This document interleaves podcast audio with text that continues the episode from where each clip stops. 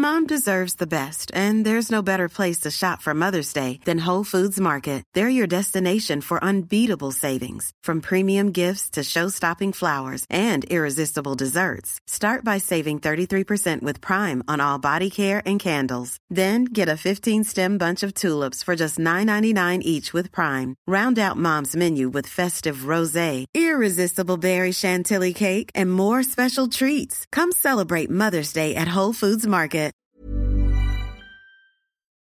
We just have too much stuff that's being produced. Bienvenue dans Onward Fashion, le podcast des solutions business pour une mode durable. Je suis Victoire Sato, cofondatrice de The Good Goods, le premier média francophone sur la mode responsable. Sur ce podcast, je reçois des femmes et des hommes porteurs de solutions pour accélérer la transition sociale et environnementale de l'industrie de la mode. Je vous propose des outils tech, les conseils de marques engagées et de partager l'expertise d'entrepreneurs à succès. Ce podcast est conçu comme une bibliothèque de solutions concrètes, centralisées et immédiatement disponibles pour guider la mode dans son développement durable. Onward Fashion est diffusé chaque mardi sur toutes les plateformes d'écoute. Je vous invite à vous abonner à la chaîne ainsi qu'à notre newsletter business, disponible sur thegoodgoods.fr, pour œuvrer avec nous au reset de cette industrie. Bonne écoute J'ai commencé 2021 en vous disant que j'avais de l'espoir et cet épisode ne me fait pas mentir. Aujourd'hui, je vous propose une belle histoire celle du succès d'un atelier de confection dont l'activité est florissante depuis deux ans et demi et a littéralement explosé à partir du premier confinement. La promesse de Coco Rico tient en quelques mots-clés.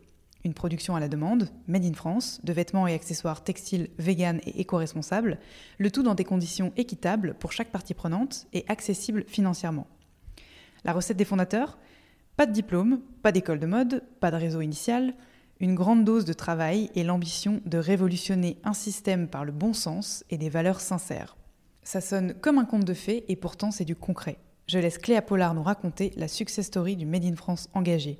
Bonne écoute Salut Cléa Salut Victoire, comment tu vas?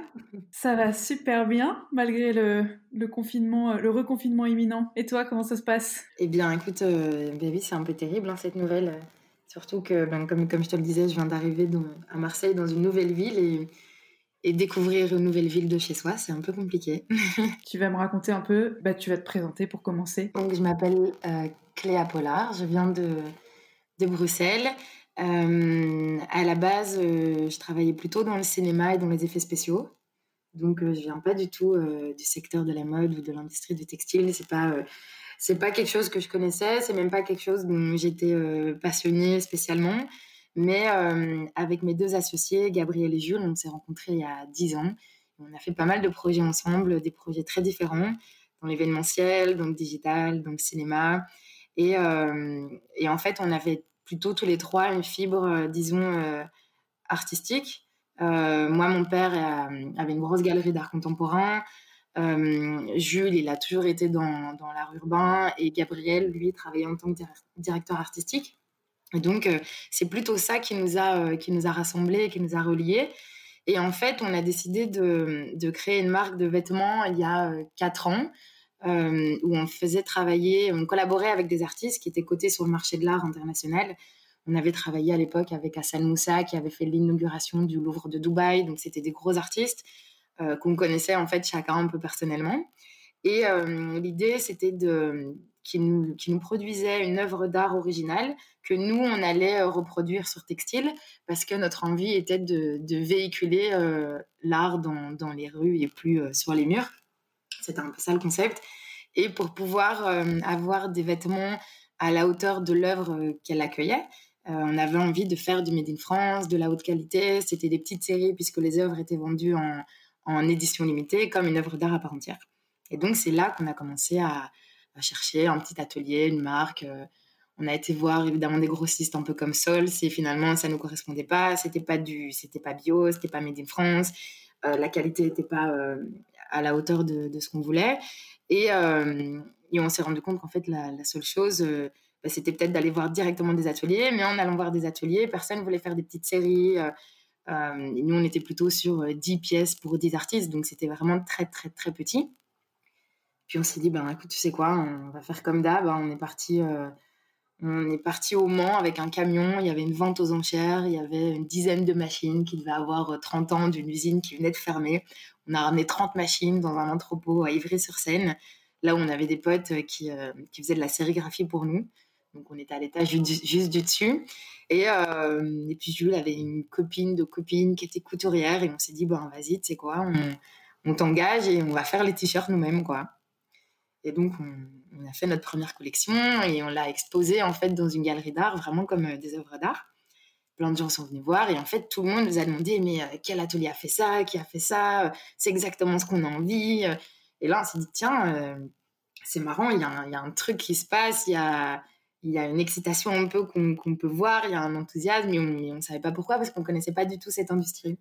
Et là, on a commencé un peu à se renseigner avec, euh, bah, des films comme euh, The True Cost, euh, à voir un peu bah, justement l'usine où on avait acheté ces machines, pourquoi elle avait fermé, d'où ça vient, qu'est-ce qui s'est passé en France, qu'est-ce qui se passe dans le monde. Et, puis la slow fashion est un peu apparue devant nous.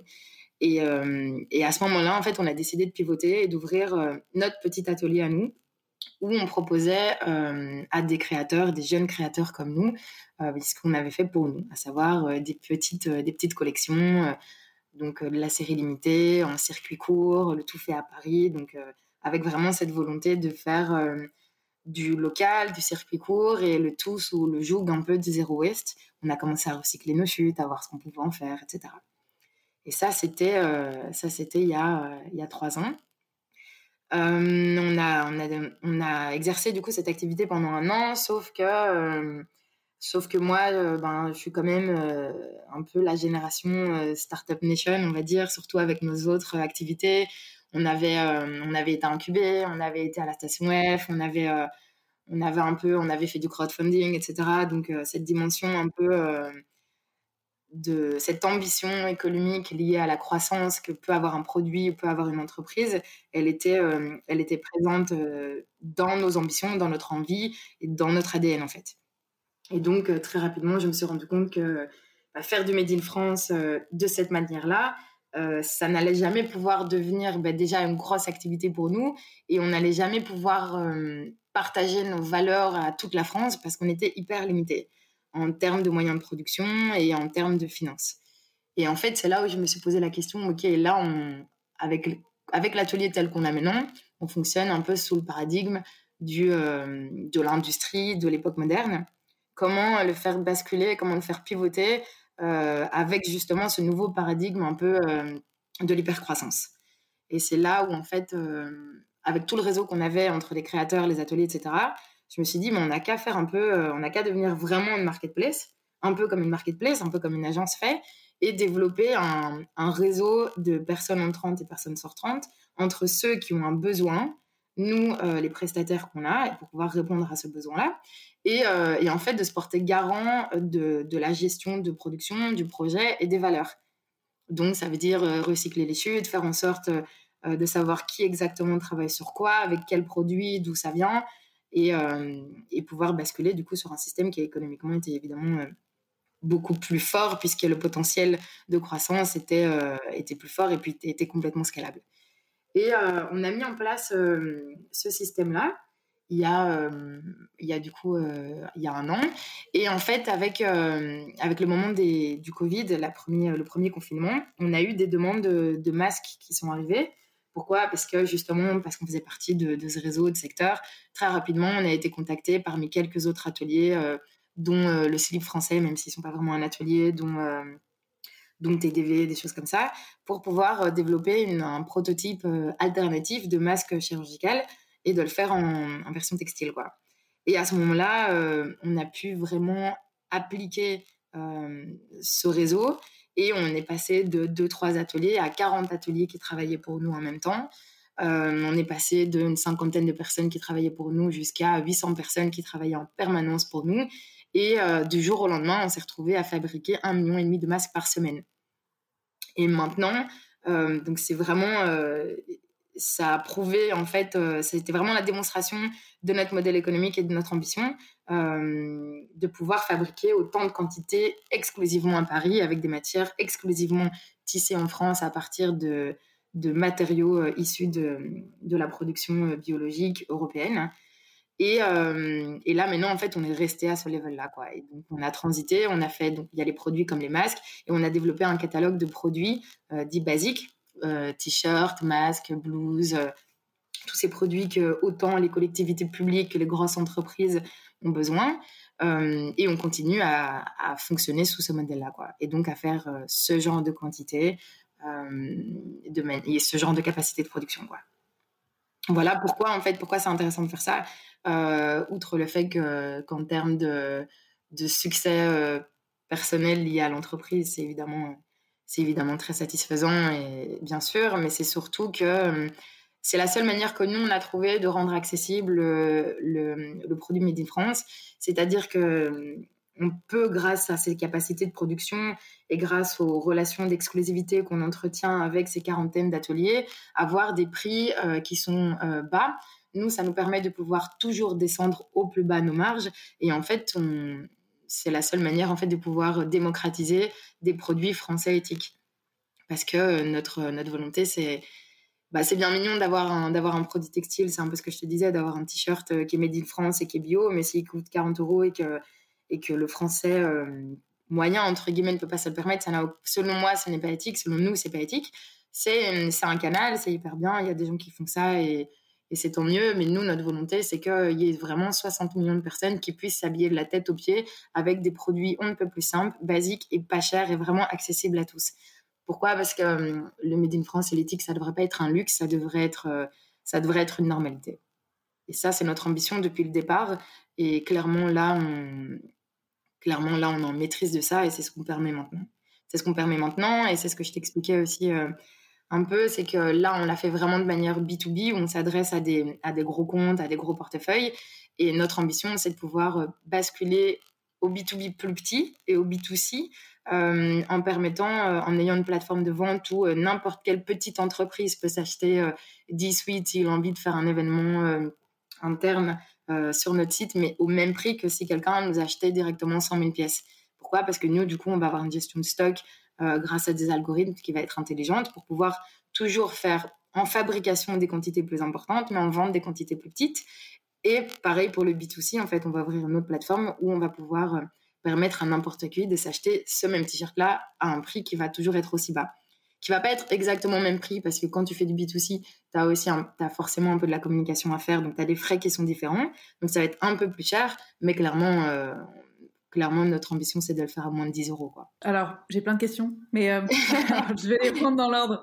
Déjà, sans venir de la mode, et en plus, enfin, alors, euh, excuse-moi le raccourci, mais en étant belge au départ, euh, je sais pas quand est-ce que tu es arrivé à Paris, mais le, secteur de la mode est quand même un sacré entre-soi, en tout cas la mode conventionnelle, hyper euh, fermée. Et tu parles du jour au lendemain de choper des machines pour faire tes propres t-shirts et tes sérigraphies à avoir sous, ta, sous ton aile, en tout cas bosser avec 40 ateliers. Comment est-ce que vous, vous, avez fait? Comment, comment on est rentré là-dedans? Et puis surtout, oui, c'est sûr qu'en l'espace de nous, l'activité financière de Coco Erico, donc en termes de bilan, on a deux ans et demi. Donc euh, en deux ans et demi, on se retrouve euh, euh, leader parisien, ça c'est sûr, mais parmi les plus gros fabricants et producteurs de toute la France. Et nos, les autres personnes qui sont au même niveau que nous, c'est des entreprises qui ont, qui ont une cinquantaine d'existences et qui sont 200 personnes ou 150 personnes ou 50 personnes. Nous, on, est, on va être 10 là en février. Et effectivement, euh, à 10 personnes en deux ans et demi, on a, euh, on a bouleversé. On a bouleversé ce qu'on avait eu envie de bouleverser. Donc c'est sûr que on est très content de ça, on est très fiers de nous et, et comment bah, je, pense que c'est l'expérience. Euh, on a tous les trois fait, on est tous les trois autodidactes, donc on a, on n'a pas de diplôme. mes deux associés n'ont pas le bac et moi, moi après avoir eu le bac, j'ai fait des, des dessins animés. Donc, euh, je suis très, très loin de, tout ce qui est académique et de tout ce qui est euh, études. Euh, mais par contre, on a toujours fait plein de choses en même temps. On a fait, Jules, il a fait de la sérigraphie, il a fait de l'art, il a fait du commerce, il a bossé dans les assurances. Gab, il a fait de l'événementiel, il travaillait dans la musique, il travaillait dans, il s'est retrouvé en, directeur artistique dans la pub, dans le marketing. Moi, j'ai fait des effets spéciaux, j'ai bossé dans la pub pour des coprods chinoises. En fait, je pense qu'on a fait énormément de choses parce qu'on n'a jamais eu peur et sur et puis j'ai bossé dans les applications digitales aussi. Et en fait, c'est on est tous, on a tous une, plutôt un profil de, manager de production. Et en fait, un bon manager de prod, c'est quelqu'un qui sait gérer euh, tout produit et toute production. Parce que finalement, le principe, il est toujours le même. tu dois développer un produit, tu dois comprendre à qui tu le vends, combien tu le vends et combien il te coûte. Et ensuite, tu dois communiquer dessus. Mais la base, elle est toujours la même. Du coup, pour le peu que tu sois bon en, management de production et en prod, en vrai, tu peux tout faire. Et donc, c'était tout ce qu'on a fait, c'était on s'est toujours spécialisé au fur et à mesure des années dans, nos, compétences, et nos qualités de gestion. Mais euh, il n'y a que le produit qui a changé. Il n'y a que l'industrie qui a changé. Je pense que, je pense que le secret, hein, c'est celui que tout le monde dira. Hein, c'est, c'est, avoir faim et c'est être curieux. Parce que quand tu es curieux et quand tu as faim, tu peux rencontrer un atelier, 40 ateliers, ça change rien. Et, et, autre chose, parce que tu parlais du secteur un peu justement qui est très fermé, si l'industrie de la mode elle est ce qu'elle est, si l'économie mondiale, même de manière générale, elle est ce qu'elle est, c'est parce que les gens ont été longtemps euh, prétentieux et, et, opaques. Et quand tu arrives en, cassant tout, euh, de toute façon, ça fonctionne parce que tu pas de, te calquer sur quelque chose qui est déjà en place. Si tu arrives dans une énorme corporation et que tu dois t'adapter à, à, plein de codes, c'est compliqué. Mais quand tu arrives et que tu as tout à faire, euh, en vrai, tu dépends que de toi-même. Tu vois ce que je veux dire? Donc, c'est pas. Euh, c'est, tu dépends que de toi. Donc, c'est pas compliqué. Il suffit juste d'être déterminé, ouais. Ouais, puis tu as amené euh, à la fois la fraîcheur d'un nouveau modèle et surtout euh, un modèle ultra bienvenu, un genre de, time to market idéal dans une ère aussi de la pandémie où on a refermé enfin nos frontières et où on s'est replié euh, sur sur notre économie, qu'on a cherché des solutions en interne. Donc euh, c'est génial, ça c'est ça s'est imbriqué parfaitement. C'est toujours une question de timing, hein. c'est toujours une question de timing. Et en fait, euh, c'est pas c'est pas une question de chance parce qu'une chance ça saisit, mais mais en fait c'est nous ça fait dix ans que dans plein de boîtes, enfin dans plein de projets différents avec mes deux associés, qu'on fait tout pour être prêt à, saisir ce qui va se présenter à nous en fait. Donc c'était exactement comme tu dis, il y a une une brèche et nous on était prêts et on et on a tout déplacé pour pour que ça devienne un cratère quoi. Comment est-ce que vous êtes euh, structuré du coup? Parce que tu, nous parlais au départ de ces machines que vous avez euh, rapatriées, d'un atelier de production en propre. Euh, pour avoir visité vos locaux à Paris, vous avez, euh, enfin, de quoi en tout cas faire des protos, mais vous, sous-traitez complètement la prod aujourd'hui. Comment ça se passe? Oui, alors euh, du coup, c'est pas exactement de la sous-traitance parce que nous, on a des on a des exclusivités sur les chaînes de montage de nos ateliers euh, qu'on alimente en permanence. Donc, ça veut dire que si tu veux, quand tu quand, quand as exclusivement un prestataire de service, tu l'appelles, tu lui demandes ce que tu veux. Et, et puis t'attends qu'ils te le donnent. Nous, euh, nos chefs d'atelier, euh, le responsable contrôle qualité, euh, ils sont en permanence dans tous les ateliers tout le temps, où on va gérer nos productions sur place nous-mêmes. Donc c'est pas de la sous-traitance parce que nous, on va vraiment, c'est nous qui allons lancer les prods, c'est nous qui allons être sur place sur chaque chaîne de tous les ateliers, à valider les échantillons, à checker le contrôle qualité. et donc en fait, on a, on a une plateforme qui tourne où les choses vont aller et venir. Et euh, on a du coup nos bureaux, il y a toute la partie gestion commerciale, gestion de projet et le bureau d'études. C'est là où du coup on a effectivement quelques machines parce qu'on va travailler encore avec des stylistes et des modélistes pour valider les prototypes en interne. Et après c'est après c'est tout ça qui, qui, tourne ensemble quoi. Et du coup, ton comment ça, comment elle est structurée votre offre aujourd'hui? Est-ce que euh, déjà, je, voudrais bien que tu reprennes euh, euh, tout simplement l'ensemble des valeurs qui sont euh, détaillées dans la bio Insta du compte euh, de l'atelier Coco Erico parce que c'est enfin c'est j'allais dire ultra ambitieux. C'est pas ambitieux parce que c'est hyper concret mais en gros vous faites de la production à la demande quasiment en 100% vous avez quasiment pas de stock. Made in France tu l'as dit euh, durable avec des matières euh, écologiques. Euh, tout est certifié vegan, en tout cas tout a une intention vegan. comment ça se passe en fait? Vous avez une bibliothèque matière? Est-ce que vous faites le sourcing pour les marques? Finalement, est-ce que tu pourrais me donner un exemple d'accompagnement de, A à Z pour le développement produit d'une boîte qui viendrait te voir? Oui, alors donc, en fait, déjà, on va, on va avoir un peu deux fonctionnements différents. On a, une fonction, on a un fonctionnement pour, euh, donc, qui s'appelle Coco Erico euh, Créateur. Et donc là, on va plutôt s'adresser à, à tout ce qui est prêt à porter, mais petites marques, où ils vont, avec qui on va développer des produits qui sont vraiment euh, très particuliers qui sont vraiment leurs produits à eux. Et après, on a une, partie, du coup, vraiment les basiques, où là, on a un catalogue de produits sur le qu'on peut personnaliser. Ça veut dire que c'est un catalogue de produits qui, est déjà prédéfini, que nous, nous avons développé en interne. Mais si tu es une collectivité publique, si tu es une grosse marque, même un prêt-à-porter, et que tu as envie, par exemple, d'ajuster tes tailles, euh, de rallonger tel endroit, de fitter tel endroit, tu peux le faire aussi. Et donc ça, c'est ce qu'on va appeler les variantes de, euh, de nos basiques. Euh, ça, c'est un peu les deux grands fonctionnements qu'on a. À l'intérieur de ça, c'est un peu toujours le même fonctionnement. On va avoir un pôle donc dans le bureau d'études où on va faire tout ce qui est prototypage et tout ce qui est sourcing. Et on va développer du coup ce qu'on appelle notre tissu tech. Dans notre tissu tech, on a près de 2000 références euh, que ce soit en textile ou en mercerie. Les références avec lesquelles on va travailler vont être exclusivement françaises, sauf si euh, on a du mal à les trouver en France. On va aussi en Italie et en Grèce. Euh, déjà parce qu'il y a des qualités qui sont super là-bas qu'il n'y a pas forcément tout le temps en France. Et aussi parce que bah, parce qu'en Italie, l'industrie du textile est évidemment très très fort.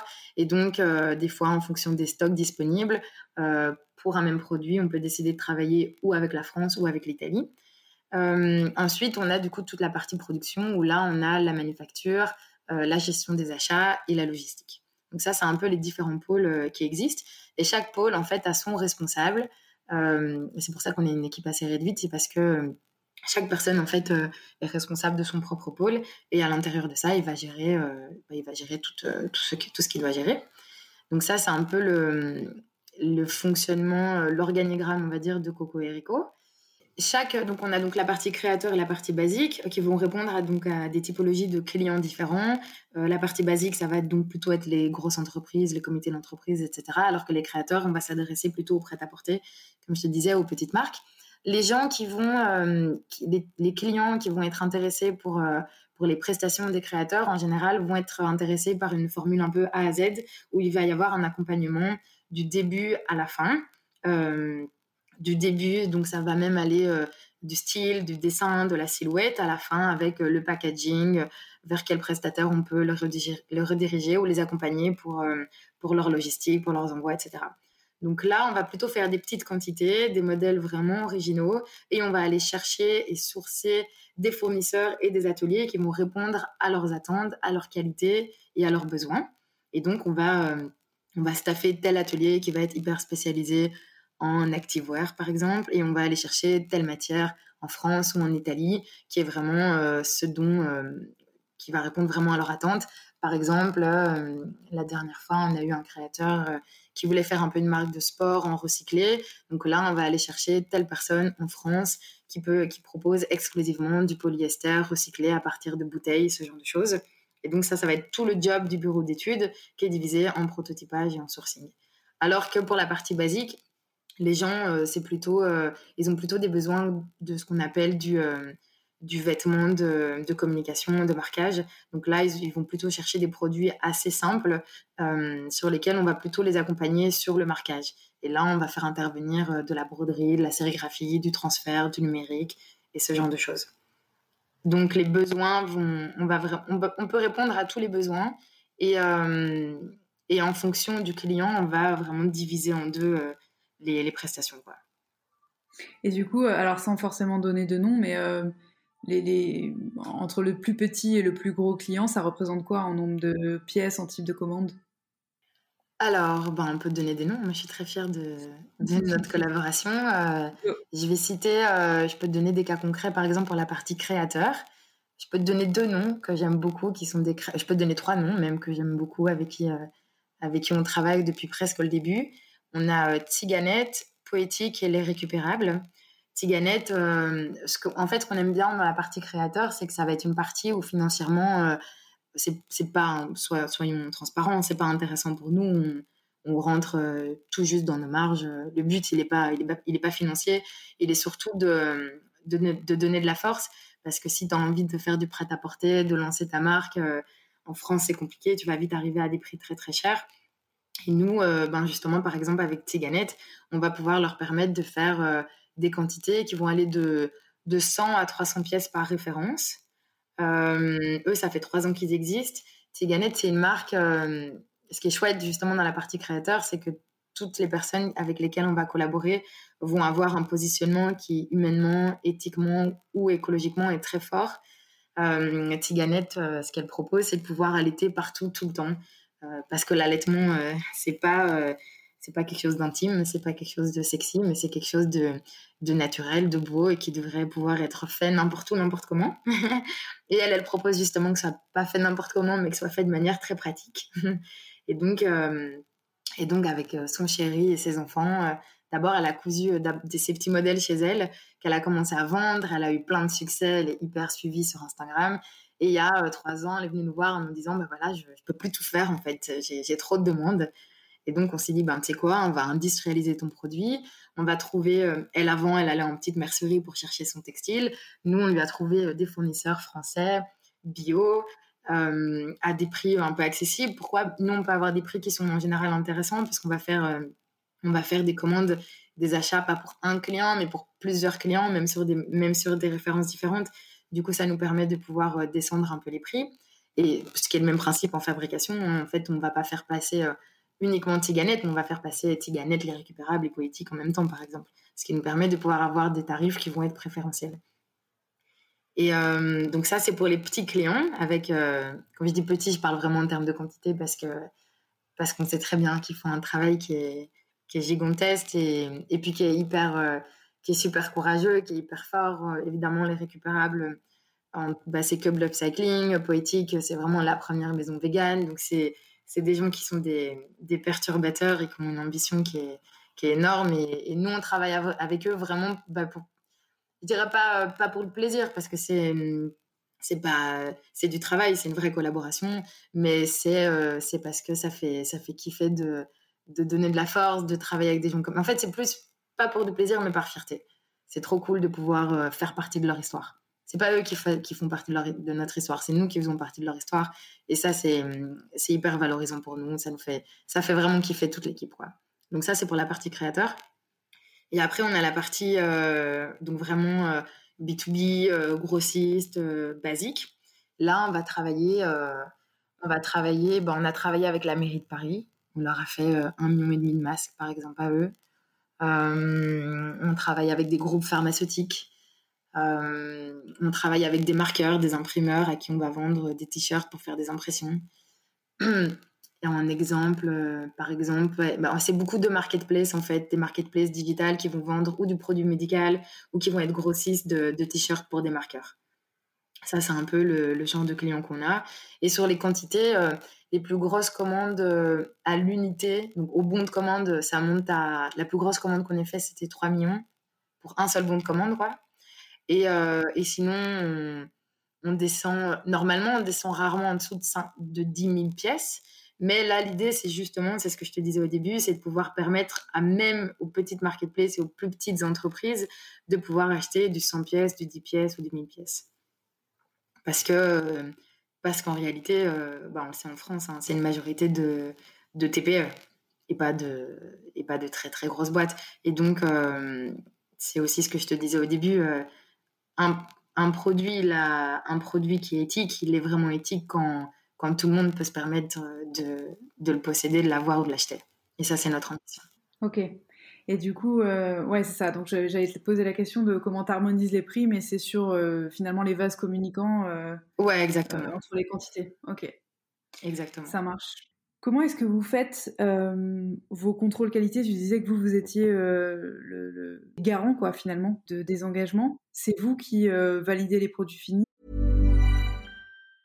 Mom deserves the best, and there's no better place to shop for Mother's Day than Whole Foods Market. They're your destination for unbeatable savings, from premium gifts to show-stopping flowers and irresistible desserts. Start by saving 33% with Prime on all body care and candles. Then get a 15-stem bunch of tulips for just $9.99 each with Prime. Round out Mom's menu with festive rosé, irresistible berry chantilly cake, and more special treats. Come celebrate Mother's Day at Whole Foods Market. C'est quelque chose que vous déléguez? Non, non, c'est quelque chose qu'on fait en interne. On fait tout en interne. Euh, bah déjà, c'est le, le principe du... Bah, on considère que euh, l'avantage du circuit court et de tout internaliser, c'est de diminuer les coûts. Donc, c'est toujours un peu cette réflexion. Si tu fais en interne, euh, tu augmentes pas ton prix et tu peux rester le plus bas possible. Donc c'est pour, enfin la, la, vibe, la vague du circuit court, c'est aussi cette ambition-là, hein. et c'est c'est aussi ce but-là. Outre la traçabilité, la transparence, euh, le circuit court, c'est le raccourci pour garantir le prix le plus bas et de la traçabilité. C'est pour ça que nous, c'est notre valeur, euh, c'est de, un de nos engagements euh, premiers. Et du coup, on fait le contrôle qualité. Alors pour la partie créateur, c'est eux qui vont nous donner en fait leur un contrôle qualité. Ça se passe comment? C'est qu'en fait, tu vas déterminer des critères de, de sensibilité sur lesquels il va y avoir des marges des marges d'erreur que tu peux ou que tu ne peux pas dépasser. Et donc ensemble, on va établir toute cette liste de critères. Les créateurs vont vont des fois établir leurs propres critères, mais nous, on va souvent leur faire une proposition.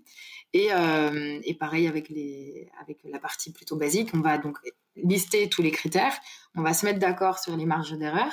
Et ensuite, euh, en fait, quand on va, donc tous les jours, ce qu'on fait, c'est que nous, on va ramasser, donc on passe au ramassage de, des prods dans tous les ateliers. On les ramène à notre plateforme euh, de contrôle, qui est la plateforme tournante où la coupe arrive et repart dans les ateliers, les produits finis arrivent et repartent à l'entrepôt logistique. Et dans cette plateforme, c'est là où en fait on va, euh, on va faire un, prélèvement. Euh, donc on prélève un certain nombre de pièces sur un, certain pourcentage de pièces sur, sur les productions qui arrivent de manière quotidienne. Le pourcentage il est vu aussi en amont avec le client. Et sur ce pourcentage-là qui va être prélevé, on va du coup checker euh, les critères qu'on a listés au préalable et on va voir qu'est-ce qui passe ou qu'est-ce qui passe pas. Et si tu as un pourcentage d'erreurs qui dépasse un certain, euh, un certain palier, c'est renvoyé en atelier. Et si c'est accepté, ça part chez le client. Et en fait, donc, on, as cette plateforme, mais tu as aussi ce qu'on appelle un prélèvement euh, inline. Et donc, nous, la personne qui s'occupe du ramassage de la coupe et des produits finis, sur place, elle va à chaque fois passer dans nos chaînes, qui sont les chaînes Coco et Rico, dans, chez nos coupeurs et chez nos fabricants, où en fait on va prélever pendant le montage des, euh, toujours un pourcentage en fait euh, sur lequel on s'est mis d'accord pour pouvoir voir si, sont, si ça respecte les critères qu'on a établis. Donc ça c'est hyper, euh, c'est hyper, t'as un Excel en fait, hein, t'as un Excel, c'est des chiffres, t'as une personne qui a sa petite latte, sa, petite règle comme on dit en France, et qui va mesurer, pas mesurer, mettre du rouge, du vert, ça passe, ça passe pas, etc. On a, et en fait, euh, tu, tu, payes ton produit en fonction du contrôle qualité aussi que tu demandes, en fonction de l'exigence que tu as. Euh, nous, sur nos basiques, le contrôle qualité, c'est quelque chose qui est établi en interne. C'est pas pas une demande de nos clients. Quoi qu'on communique la marge d'erreur euh, que nous on autorise, mais après avec les créateurs ou avec les produits particuliers que certains clients nous demandent, là c'est quelque chose qui est fait en collaboration. Mais donc c'est vraiment c'est très numérique, c'est très c'est très protocolaire c'est pas la partie la plus euh, la plus fun du métier hein. mais c'est euh, c'est ce qui permet d'avoir un produit qui est bien euh, après c'est très difficile aussi de, de normaliser ça parce que nous par exemple on va travailler beaucoup avec des gens qui travaillent qui viennent pas du tout du textile donc à part les marqueurs on va on va bosser avec dans le secteur médical dans les collectivités publiques euh, donc, c'est des gens qui n'ont pas l'expérience de l'industrie du textile et qui, du coup, vont avoir une très forte exigence euh, sur des points où le prêt-à-porter n'a absolument aucune exigence. Et donc, un, pour nous, c'est un challenge de jongler entre ces exigences et ces, euh, et ces deux contrôles qualité, quoi, qui sont pas du tout les mêmes. Un, quelqu'un qui travaille, un créateur qui récupère une veste qu'il a payée 150 euros, qu'il va vendre en 10 pièces, il y a un petit bout de fil euh, qui n'est pas attaché, hein, mais qui est posé là, il l'enlève. Si tu livres euh, une blouse médicale dans le secteur médical et qu'il voit un bout de fil, pour lui, c'est une aberration, par exemple. Ouais, en même temps, je pense que c'est hyper euh, amélioratif. Enfin, c'est-à-dire que ça, chaque secteur se potentialise. Tu récupères des bonnes pratiques d'un univers à l'autre et ça ouvre un peu tes horizons, ça change ta manière de bosser. Complètement. Et puis nous, ça nous fait monter en exigence à chaque fois qu'on est confronté à quoi que ce soit comme, euh, comme problématique, qu'elle soit au contrôle qualité ou n'importe quoi. Euh, pour nous, c'est toujours une expérience qui nous permet d'être de plus en plus irréprochable. Euh, bah déjà parce qu'on parce qu'on crée quand même quelque chose qui n'existe pas, donc c'est pas c'est pas évident. Euh, de créer euh, de toutes pièces. Et, euh, et chaque, chaque à coup, c'est toujours l'occasion pour nous de monter en qualité, de monter en expérience, de monter en exigence. Et notre objectif, c'est d'avoir un, le produit qui soit, qui soit un produit parfait. Quand tu as un t-shirt qui est absolument parfait et qui est fait dans des conditions bah, qui sont parfaites selon les critères français en tout cas, et, qui a un prix qui, qui, qui, ne vide pas ton portefeuille, ben c'est parfait quoi. Tu as mentionné la production à la demande. On a interviewé au début de, au premier épisode de Onward euh, Tekin. Est-ce que vous, avez, tu vois, une techno du genre? Et c'est quoi votre, votre agilité, vos délais de prod? Du coup, on fonctionne, si je compare à Tekin, on fonctionne un peu différemment. Si on prend la partie créateur, en général, les créateurs vont demander à faire un réassort de 100 ou de 300 pièces. Donc, ils nous le demandent eux-mêmes. Donc, c'est ce que Tekin fait, en fait. Il est connecté donc avec la demande de, son client et il sait que le stock diminue et il a besoin de 100 ou 300 pièces et il envoie ça. Nous, c'est pareil, c'est notre créateur qui va nous, commander euh, les 100 ou les 300 pièces. Et euh, nous, on va toujours avoir les stocks de matière. Euh, les, stocks de matière, elles se font pour pouvoir avoir des prix un peu intéressants ils vont acheter un peu plus, mais ils vont pas développer un seul modèle dans cette matière-là, ils vont développer plusieurs modèles. Ce qui fait que du coup, on va ils vont garantir d'une certaine manière de ne pas avoir un, dead stock de, textiles. Parce que, euh, surtout qu'en plus, nous, on a énormément de, pour la partie créateur, on a beaucoup de, clients qui vont bosser en, en, préco, qui vont faire intervenir leurs clients pour savoir euh, qu'est-ce qu'ils veulent comme modèle, qu'est-ce qu'ils veulent comme couleur, euh, quelles sont leurs envies, leurs besoins en termes de quantité, etc. Et du coup, il n'y a jamais aucun dead stock parce que dans la partie créateur, euh, nos clients se sont mis euh, en termes de marketing sur la, sur la vague du on-demand. ok? Donc, ça fonctionne hyper bien. Ils nous font un réassort de 300 pièces. Nous, 300 pièces avec 40 ateliers, c'est sorti en... Techniquement, ça peut être sorti en une journée, évidemment. Après, ça dépend de de quelles sont les demandes. Mais nous, en général, on a un délai entre une semaine et trois semaines grand maximum. En sachant que plus tu commandes beaucoup, plus vite tu es livré. Si tu commandes 10 000 pièces, tu peux être livré. Mais en fait, on a un délai standard de 3S. Toujours 3S, et là-dedans, tu es livré un peu, euh, on, se tient au courant un peu au fur et à mesure de quand tu es livré. Mais ça ne dépasse jamais les 3S. et pour la partie B2B euh, avec nos basiques, c'est un peu différent parce que c'est nous-mêmes qui faisons notre gestion de stock. Et donc, c'est très simple. Euh, au fur et à mesure des demandes. Donc nous, on a toujours besoin d'un stock qui est, qui, est pas, qui est lié à une certaine quantité. Et cette quantité, elle dépend euh, du nombre de personnes qui vont nous faire des demandes et la régularité de ces demandes par personne.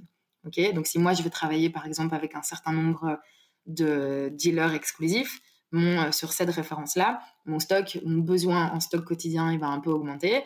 Et en fonction de tout ce qui part par semaine, on fait un réassort par semaine. Donc, c'est, c'est, on fonctionne avec un algo, mais, euh, mais qui est en interne, donc c'est assez évident, je dirais.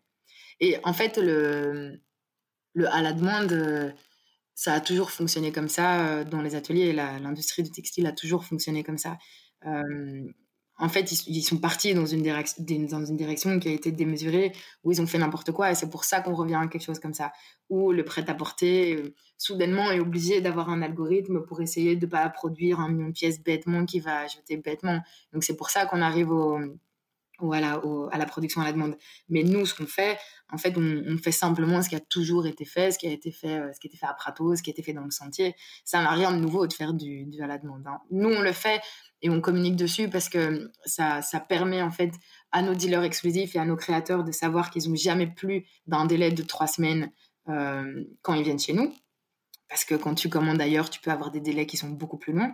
Et donc, nous, en interne, avec, euh, avec notre logistique, on va avoir notre algo qui va checker les stocks et savoir, OK, là, on a un besoin, là, on a un besoin, on réassort et ça ne dépasse pas ce temps-là. Mais en fait, c'est, ça n'a rien d'extraordinaire hein, de développer une technologie comme ça. Ça a toujours fonctionné comme ça, l'industrie du textile. C'est juste qu'on est parti dans, dans des méandres euh, abyssaux où on s'est perdu et là, maintenant, on te vend quelque chose comme. Tu vois ce que je veux dire? Mais c'est. Le prêt-à-porter a besoin de ça parce qu'ils ont fait n'importe quoi, mais, mais c'est la base. Hein. Enfin, tout comme, tout comme le Made in France, euh, tout comme le sentier, euh, c'est pas compliqué de faire du Made in France. C'est juste que c'était perdu. Ouais, on avait perdu le mode d'emploi. Il y a un truc par contre que vous êtes en train de créer euh, from scratch, en tout cas des règles que vous avez établies à votre sauce. Tu as, mentionné la Startup Nation au début du podcast c'est pas vraiment la vision que j'ai de votre boîte? Alors clairement pas, c'est sûr, tu as raison. Mais euh, pourquoi je parlais de la Startup Nation, c'était surtout pour, euh, pour l'ambition euh, économique. mais clairement, ce système où les boîtes françaises et autres hein, travaillent sous le joug de la dette, et, je vais te faire, j'existe depuis 5 ans, depuis 10 ans, et je vais te lever des millions, mais je suis toujours en déficit et ça cartonne.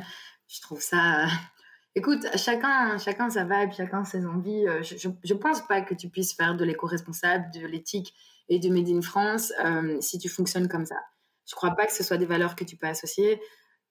On peut pas me faire croire qu'il y a 50 personnes qui existent grâce à une dette de de quelqu'un qui t'a mis je sais pas combien de millions, mais que ta boîte est toujours en déficit alors que ça fait euh, trois ans que tu as ça, on peut pas me faire croire que, que c'est que c'est sain et que c'est bien.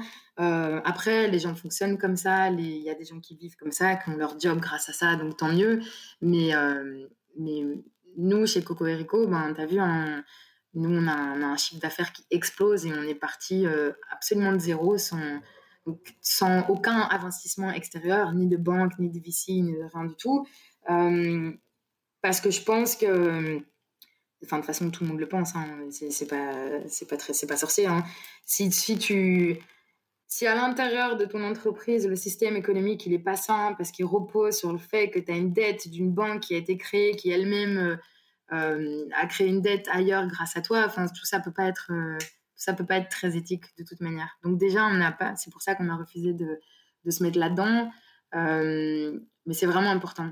Et, euh, et, du coup, en plus de ça, euh, pourquoi je dis ça? Je dis, je dis ça parce qu'en fait, Cocorico, il se trouve qu'on est dans l'industrie du textile et qu'on fait des t-shirts ou des vêtements. Mais en fait, quand, quand on a créé cette entreprise il y a, il y a trois ans avec mes deux associés, Gabriel et Jules, notre ambition, c'était surtout de créer un projet humain et un projet social. Euh, le vêtement, c'était un prétexte. C'est pour ça que qu'en vrai, c'était possible de, devenir très fort dans le textile. C'est parce que le textile, c'était pas tellement ça qui était important. Ce qui était important, c'était la, la proposition économique et sociale qu'on allait faire.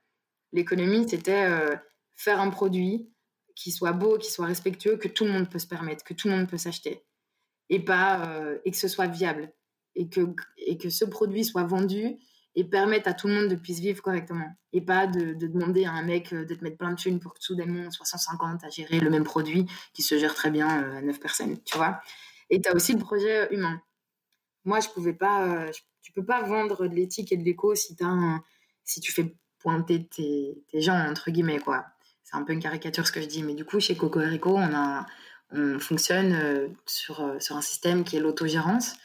Euh, comment l'expliquer euh, L'idée, c'est qu'on est, on est parti du postulat que, le travail devrait pas être vu comme un travail, mais comme quelque chose dont déjà il faudrait pas consacrer forcément tout son temps à ça, mais quand tu le consacres, ça devrait être un plaisir et ça devrait pas être quelque chose de désagréable. On s'est dit ça. On s'est dit aussi que ça me fait penser un peu au, au loup des steppes d'Herman S l'humain est devenu un truc qui est divisé en deux. Tu as, ta partie intime, tu as ce que chez toi, et puis tu as ce que tu montres au travail, tu vois. Et, euh, et ça, c'est pas normal. C'est ce qui fait qu'on est schizophrénique et qu'après, on, on devient fou, on part en burn-out, on fait n'importe quoi. Et, et, tu sais, euh, je, je comprends pas pourquoi tu peux pas simplement venir au travail avec ton gamin, l'allaiter. Euh, si tu as trois chiens, bah, qui viennent avec toi. Si tu as envie, il faut, faut arrêter de diviser le monde de la maison, l'intime et le travail, la façade. Et, et en fait, on s'est, donc ça, c'est un peu les deux, euh, les deux postulats qu'on s'est dit. Et, euh, et avec ça, on s'est dit, OK, maintenant, il faut créer une politique, quelque chose d'écrit, une charte que j'ai rédigée, que j'ai proposée aux personnes qui travaillent avec nous, où on va expliquer un peu comment on fonctionne, c'est quoi les règles pour faire en sorte de fonctionner de manière euh, complètement différente. Et euh, si je dois résumer, c'est en gros, tu as une valeur, tu as une phrase au début de la charte, c'est euh, faire en sorte que la mode soit éco-responsable et éthique. Et en dessous de ça, bah, tu fais ce que tu veux. Tu fais ce que tu veux chez Coco Rico. T'as pas de mission, t'as pas de fiche de poste, t'as pas de salaire. Toi, tu, tu peux être payé comme tu as envie d'être payé quand tu as envie tout, euh, tout est hyper malléable. Pourquoi? Parce que euh, finalement, le meilleur exemple de tout le fonctionnement, c'est la nature. Et, euh, les choses doivent, doivent être organiques. Quelque chose d'organique, c'est comme l'eau, tu vois. Ça, prend, ça va te prendre une forme qui va épouser à un certain moment un certain récipient et après, ça peut se déplacer. Et l'humain, il est comme ça, tu vois. Si à un moment donné, tu envie, as envie de monter un projet de telle marque avec tel créateur, mais que finalement, après, quand tu as bossé avec ce créateur, bah, tu as découvert tel fournisseur et en vrai, tu aimerais bien aussi pouvoir t'occuper un peu de la tissu tech parce que ce fournisseur-là, il est super. mais tu penses qu'il y a pas mal de travail à faire et puis tu as quand même fini de bosser avec le créateur puisque la prod elle est soldée, donc viens, tu peux faire ça. Et donc c'est un peu ce, c'est un peu ce, résumé là. Et donc concrètement, comment ça se passe? Euh, c'est pas moi qui décide de quoi que ce soit, c'est pas mes associés qui décident de quoi que ce soit, c'est tout le monde, c'est l'équipe qui va décider de tout. L'équipe va décider elle-même, je vais parler thunes, hein, parce que c'est ça qui va, qui va parler aux gens, l'équipe va décider euh, elle-même de son propre salaire et l'équipe va décider elle-même de, s'augmenter ou de se diminuer, de revaloriser son salaire ou dévaloriser son salaire en fonction de sa propre activité à soi individu et en fonction de l'activité de l'entreprise. Donc, si on a un besoin d'investissement, par exemple, bah, je vais donner un exemple aussi concret. Euh, j'ai pas forcément l'habitude d'expliquer comment on fonctionne, donc euh, j'espère que c'est que c'est assez clair. Euh, mais exemple concret, euh, on est en septembre et on a décidé de, de recruter une commerciale. Et donc finalement, on n'a pas encore de commerciale directement. Et il y, a, y a la copine, la chérie de mon, de mon associé, Gabrielle, euh, donc Mélodie, qui décide de, enfin, qui se propose pour nous aider un peu en attendant qu'on recrute une commerciale. Et finalement, elle arrive et elle nous aide sur des points sur lesquels on n'avait pas tellement. Elle a créé en fait un besoin, ok, en arrivant et en se proposant. Finalement, on recrute la commerciale, mais nous en septembre, on s'était réunis avec toute l'équipe et l'équipe avait proposé son budget euh, pour le prochain mois. Ok, on va allouer euh, autant d'argent pour un recrutement commercial, etc. Donc c'est eux-mêmes qui proposent ça, hein, c'est jamais moi. Enfin, moi je propose des choses, mais c'est eux-mêmes qui décident. Et finalement, euh, on se retrouve, euh, ils viennent me voir du coup fin septembre, ils disent ouais, mais en vrai, tu vois, euh, Mélo, elle répond à un besoin auquel on ne s'attendait pas, mais on peut plus s'en séparer. Maintenant, elle est, elle est vraiment cool, tu vois. Ça, c'est bien. Et donc, je fais OK. Et, du coup, qu'est-ce qu'on fait? Parce qu'à la base, on avait prévu tel investissement, etc. Et donc, ils se disent, bah, écoute, tu sais quoi Je propose que l'investissement dans telle machine, on le décale un peu. nous, on va baisser nos salaires pendant un mois un endroit juste pendant un mois, mais on va le récupérer un mois après parce que quand Mélo va arriver, normalement, elle aura vendu ce truc-là, donc on peut le récupérer. Et comme ça, ça nous permet de pouvoir recruter une deuxième personne qu'on n'a pas prévue. Donc, en fait, et moi, je, je fais rien là-dedans. Donc, déjà, c'est très confortable et c'est hyper agréable hein, de voir euh, à quel point euh, les, toute l'équipe, euh, et je pense vraiment, franchement, j'ai vraiment, je pense, la meilleure, la meilleure des équipes. Ils font un travail exceptionnel. Et à chaque fois que j'arrive à Paris, moi, je vais à Paris pas pour travailler, hein, juste pour les voir parce qu'il me manque.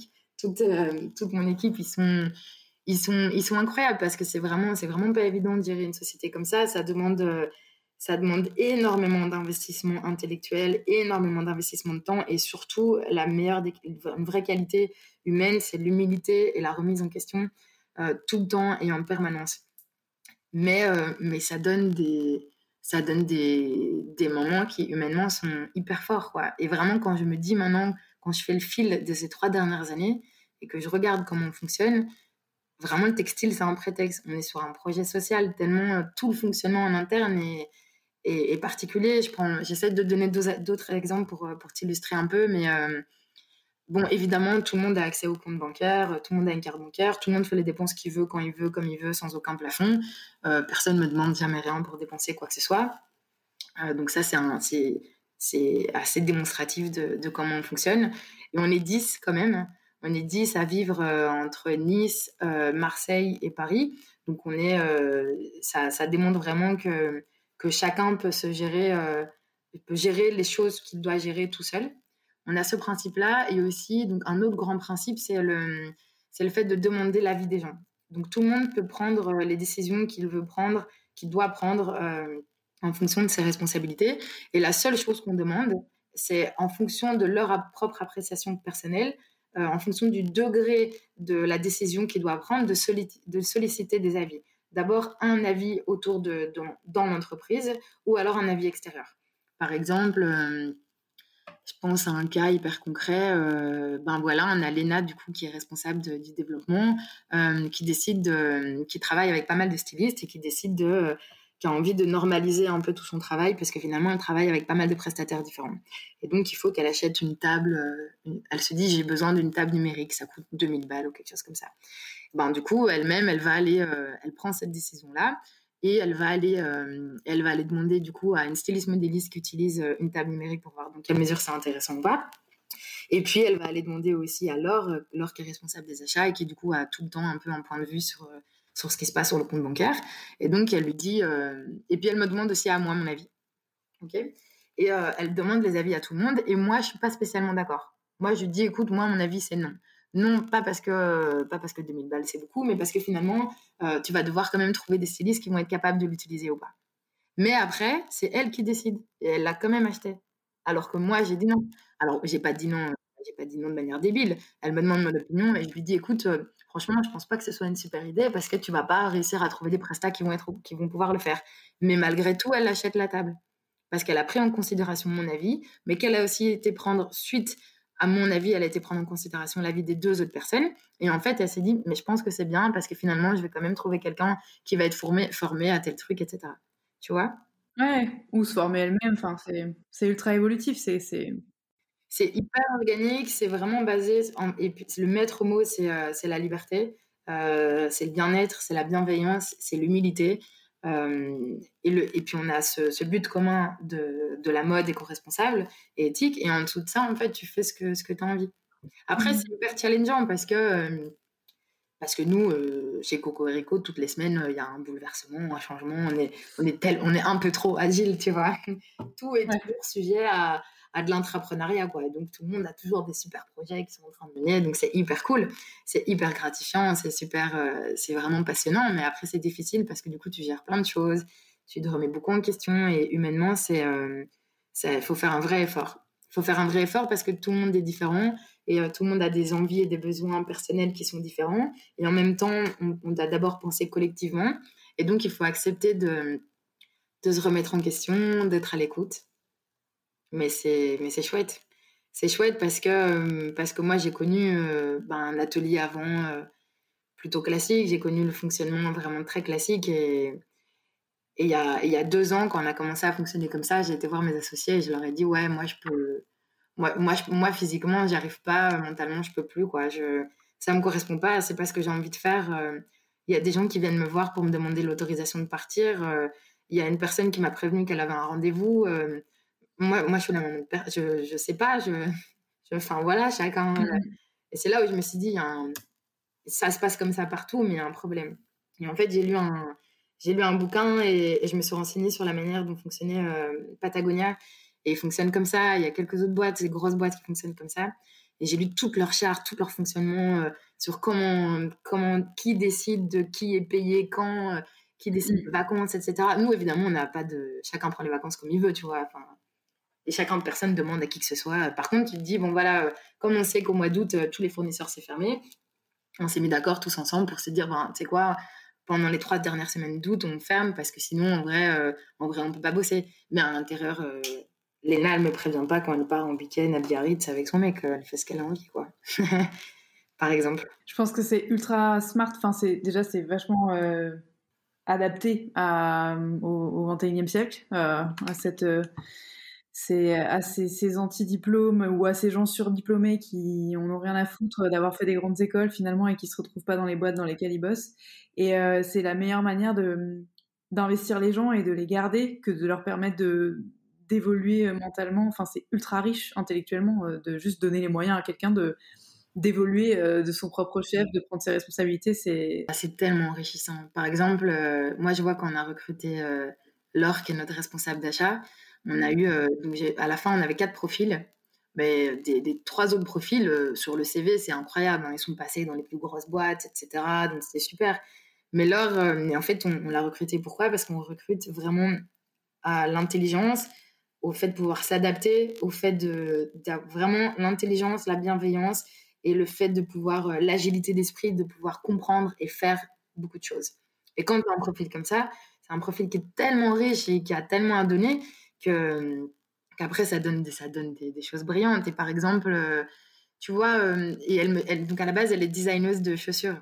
Et elle me dit, ouais, et moi, je, fais un peu de design et, du coup, enfin, je fais du design de chaussures, ça me plaît, j'aimerais bien euh, pouvoir. Euh, j'ai pas envie d'arrêter ça, tu vois. Mais sauf que quand tu commences un job, bah, tu peux pas faire deux jobs en même temps, dans n'importe quelle boîte classique. Mais et moi, je ai dit, non, mais t'es, t'es folle, enfin, pourquoi t'arrêterais ça? Au contraire, ça veut dire que. Ça veut dire que tu vas être trop contente, ça veut dire que tu vas apprendre plein de trucs, ça veut dire que tout ce que tu auras appris, tu vas nous le partager, ça veut dire que quand tu pars une semaine au Portugal visiter ta, ton usine de chaussures, ben, tu elle m'envoie à chaque fois plein de vidéos, elle revient là après plein de trucs, c'est hyper cool. Faut, c'est bête de croire que quand tu mets des gens dans une case, ils sont efficaces, quoi. non, c'est, c'est tout l'inverse, quoi. Et vraiment, le, la source d'inspiration, c'est, c'est la nature. Et moi, j'aime beaucoup cette interview de, de, de Bruce Lee où il parle de l'eau. Parce qu'en fait, c'est exactement ça. Quand je regarde cette interview, je me dis, nous, Cocorico, il faut qu'on qu'on fonctionne comme ça. quoi. Génial. Bah écoute, je te propose de finir là-dessus. La seule chose que je crains, c'est que tu reçoives moult CV, moult propositions de, de taf euh, à l'issue de cet épisode, mais c'est la meilleure chose qui puisse arriver. De toute bah façon, euh, je pense qu'il y a du, boulot pour les masques et le reste.